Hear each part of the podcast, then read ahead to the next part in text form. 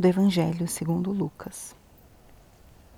Naquele tempo, o Senhor escolheu outros setenta e dois discípulos e os enviou dois a dois na sua frente, a toda a cidade e lugar onde ele próprio devia ir. E dizia-lhes: A messe é grande, mas os trabalhadores são poucos. Por isso pedi ao dono da messe que mande trabalhadores para a colheita.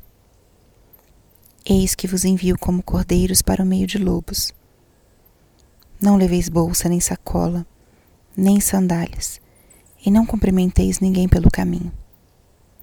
Em qualquer casa em que entrardes, dizei primeiro: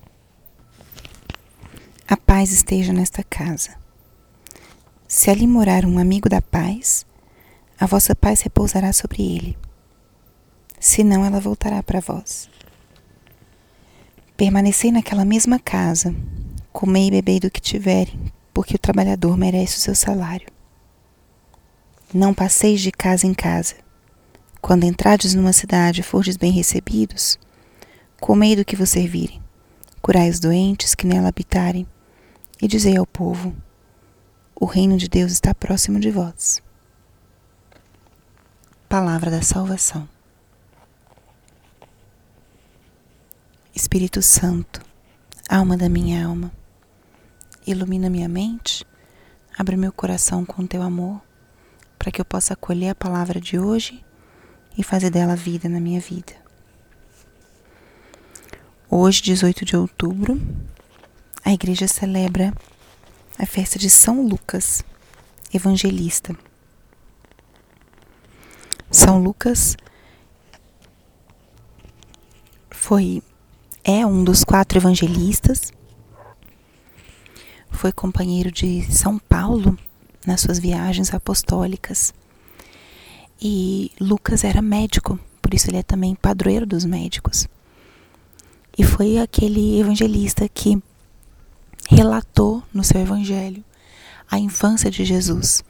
Então a tradição também acredita que Lucas teve um contato muito próximo com Nossa Senhora é o apóstolo, apóstolo não, evangelista, que relata as parábolas da misericórdia.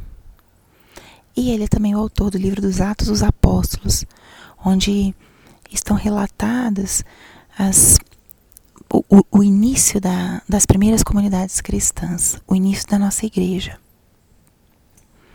E o evangelho de hoje é um evangelho que fala dos 72 discípulos, do envio dos 72 discípulos. O Evangelho é que mostra elementos muito essenciais da vida daquele que está chamado a anunciar a boa nova de Cristo. O discípulo é aquele que aprende, é aquele que segue. E Lucas foi capaz de colocar no Evangelho tantos ensinamentos, tantas situações da vida de Jesus, porque certamente primeiro ele aprendeu. Quando a gente aprende, a gente é capaz também de ensinar. A gente é capaz de transmitir a outros aquilo que tocou o nosso coração, aquilo que nos chamou a atenção, aquilo que até transformou a nossa própria vida. E aqui nesse evangelho que Jesus faz, ele envia os 72 discípulos à sua frente. E a primeira coisa que ele fala é: Eis que vos envio como cordeiros para o meio de lobos. Essa fala de Jesus é uma luz para a nossa vida também, como apóstolos, como aqueles que anunciamos a boa nova. Temos medo muitas vezes do desafio do anúncio. Mas Jesus aqui foi já muito claro. Eu vos envio como cordeiros em meio de lobos. O cordeiro é um animal manso, suave. E o lobo é um animal feroz, agressivo. Justamente o que muitas vezes acontece conosco. Nós levamos a boa nova e estamos em meio a um ambiente muito hostil, muitas vezes. Estamos diante de pessoas que não querem escutar a palavra de Jesus, que não querem escutar os seus ensinamentos, que rebatem, que brigam, que agridem. Mas esse foi o primeiro alerta de Jesus. O discípulo vai como cordeiro em meio de lobos.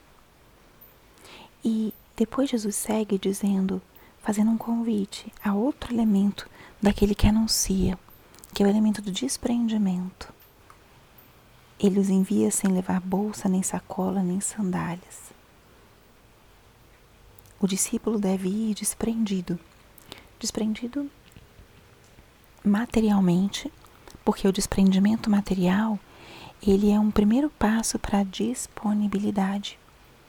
Nós só podemos ser disponíveis para o anúncio se nós temos um nível de desprendimento. Se estamos muito apegados, muito preocupados, isso muitas vezes nos impede de estar livres para anunciar. Mas o desprendimento ele também vem não só de coisas materiais, mas o desprendimento da nossa própria, muitas vezes a nossa própria imagem, daquele desejo e necessidade que a gente tem de ser aceitos, de ser acolhidos pelo grupo. E o que, que vão pensar? Será que vão me excluir? Será que eu vou ficar mal com as pessoas por dizer o que eu realmente penso? Esse é um temor muito típico do apóstolo. É um temor muito típico, principalmente quando a gente tem que testemunhar a fé nos nossos ambientes de trabalho, faculdade, escola.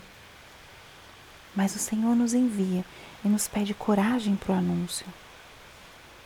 Ele nos envia não para sermos agressivos, ele nos envia para sermos mensageiros da paz.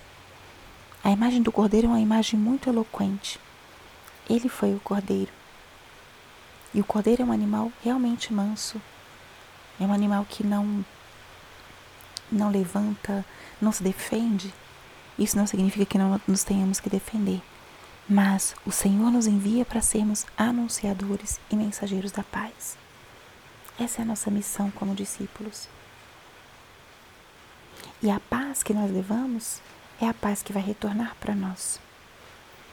A paz que nós anunciamos é a paz que depois vai voltar para as nossas almas. E terceiro, o Senhor nos envia a curar a libertar. E aqui entra a grande missão também de Lucas. Ele, como médico, curava corpos, curava a saúde, mas nós, como discípulos, estamos chamados a sermos anunciadores da paz e anunciadores da cura, da cura espiritual, da cura da própria história, da cura, às vezes, de situações de dificuldade, de não aceitação. E isso virá porque nós somos anunciadores do amor de Cristo. Nós somos anunciadores do amor infinito que Deus tem por cada um dos seus filhos, por cada pessoa. Então, nesse dia de São Lucas, abracemos esse chamado que Cristo nos faz, a nós também sermos discípulos, a nós sermos anunciadores do seu amor, com coragem, mas ao mesmo tempo com mansidão, anunciadores da paz sermos como cordeiros, aquele animal manso, suave, mas também capaz de suportar grandes tribulações, para sermos realmente testemunhas de que tudo que Cristo ensina, tudo que Ele fala, se faz vida na nossa vida. Que São Lucas nos ajude, interceda por nós, para nós podermos viver também com autenticidade a nossa missão de discípulos de Cristo. Glória ao Pai, ao Filho e ao Espírito Santo, como era no princípio, agora e sempre. Amém.